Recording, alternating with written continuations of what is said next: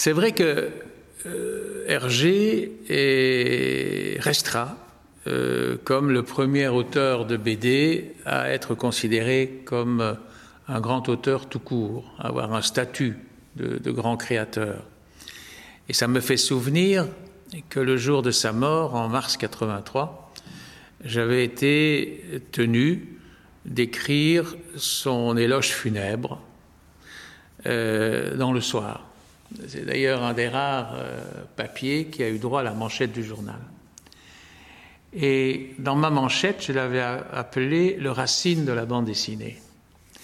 C'est-à-dire que ce qui paraissait évident, c'est qu'il avait appliqué à son art un soin, une exigence, une ambition qu'aucun autre n'avait euh, pratiqué.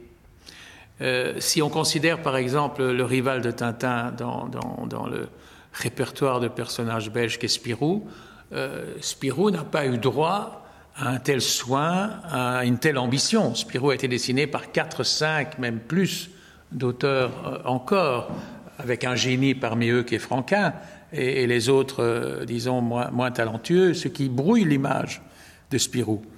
Et ça a été le cas de beaucoup de ces, personnages, à quelques exceptions près.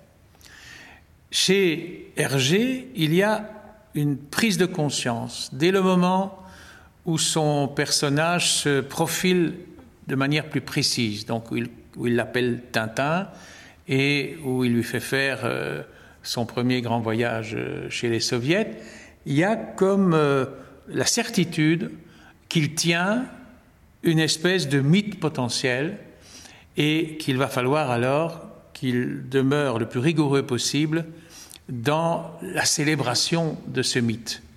Euh, ça suppose toute une série d'options.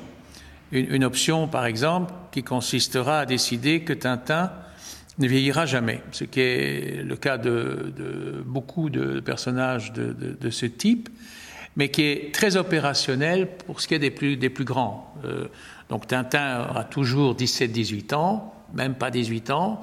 Euh, Bob Moran aura toujours l'âge du Christ, euh, qui était l'âge de son inventeur quand il a écrit ses premières, aventures. Euh, il y a aussi cette idée de l'accompagner du Milou, avec lequel, comme le font remarquer Mouchard et Rivière, il ne dialogue quasiment jamais. C'est-à-dire que Milou est le commentateur des, aventures de son, compagnon. Euh, et il va réunir autour de lui une, euh, distribution, un casting euh, de, personnages qui sont, tous en fait des archétypes. Et il, sait très bien les les, les identifier, les reconnaître comme tels dans le mouvement même de la création, parce que ça c'est une chose que, que Mouchard et Rivière mettent bien en évidence, c'est que rien n'est destiné, le capitaine Haddock, à demeurer un partenaire régulier dans, dans, les, dans les aventures. Et comme ça s'est passé aussi pour, euh, pour le professeur Tournesol, le, le personnage passe un test de pérennité qui lui permet ou non d'atteindre à la fidélité euh, au héros principal et d'entrer dans le club restreint des protagonistes. Au point même que dans le cas de Tournesol, il y a un des chefs-d'œuvre de la série, c'est l'affaire Tournesol, qui porte euh, véritablement son, nom. On sent très très bien dans, dans le livre de Rivière une chose qu'on savait euh, parce que les travaux biographiques d'Assouline, euh, notamment, et puis, et puis de Peters après, qui a écrit le livre en réaction à Assouline, avaient déjà relevé, mais n'avaient pas pu, à mon avis, percevoir de l'intérieur. par exemple, la, question des, des, idées, notamment politiques, euh, plutôt euh, maladroite, disons, et en tout cas douteuse, euh, dont euh, Hergé a été imprégné dans sa jeunesse euh, parce qu'il travaillait dans un cadre particulier, un journal très orienté, avec un rédacteur en chef, l'abbé Wallet, euh, très arrêté sur le plan de, de, ses opinions et auquel il s'est conformé longtemps. Euh, ce que on avait ressenti chez Assouline, c'était une espèce d'indignation devant cette partie de son itinéraire. Et par la suite, Peters a été obligé de redresser plus ou moins le tir. Mouchard et Rivière sont au-delà de ça. Ils, n'ont pas de jugement à porter. Ils, décrivent un homme qui est d'abord euh, assez démuni, euh, et il n'a pas fait d'études ou quasiment pas. Euh, il n'a pas de, de, même qu'il aurait pu cueillir dans son milieu familial. il nous révèle, et ils insistent davantage que les autres, que, et ça c'est très important, que Hergé avait une mère qui a fini dans un asile, euh, qui était à partir d'un certain âge euh, dépressif chronique. Ça jette aussi une lumière sur l'absence de la femme dans, dans l'œuvre, et en, tout cas sur cette idée que Tintin n'a pas de parents, et en tout cas pas de, pas de mère.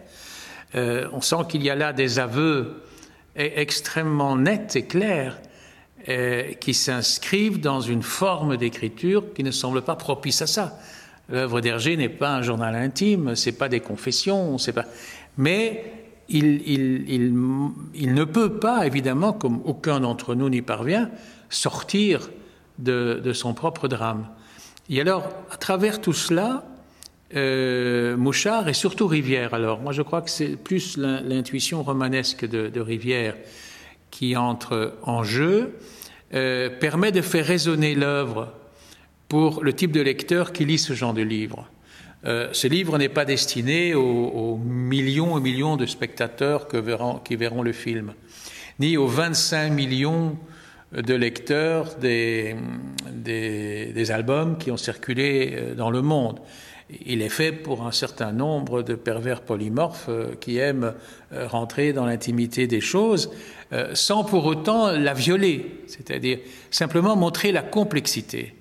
Et là, on se rend compte que des épisodes de la vie de, Hergé, comme euh, son couple euh, initial, puis euh, sa séparation de sa première femme, son, second mariage, tout ça a d'évidentes retombées dans l'œuvre, mais qu'on ne peut éveiller et constater qu'à condition de la passer presque au crible euh, d'une espèce de lecture euh, au laser dont, ils sont parfaitement capables. Euh, je crois que le mérite du livre vient d'avoir été piloté par Mouchard d'un côté, qui est un grand érudit en matière de bande dessinée, qui a été ou est encore responsable, je crois, du Festival d'Angoulême, et avec qui Rivière avait fait son livre sur Edgar P. Jacob, euh, qui prépare évidemment celui-ci, puisque Jacob est un compagnon très important d'Hergé à certains moments de, de, sa carrière.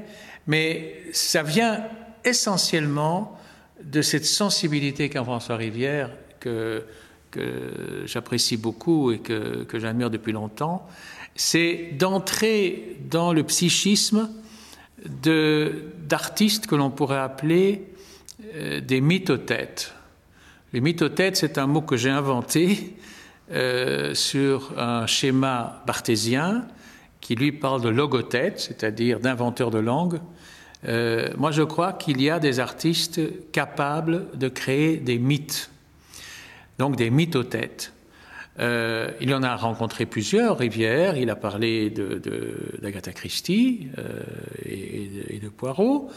Il a parlé admirablement de Barry, l'auteur de Peter Pan, qui est un écrivain très important, contemporain de George Bernard Shaw, et en partie de Wilde, et dont on parle beaucoup moins, parce qu'il est encore une fois comme un auteur pour la jeunesse, euh, qui s'est intéressé à Enid Blyton, qui a énormément produit de littérature pour la jeunesse, et qui dès lors euh, n'est pas non plus placée là où elle mérite euh, de se trouver.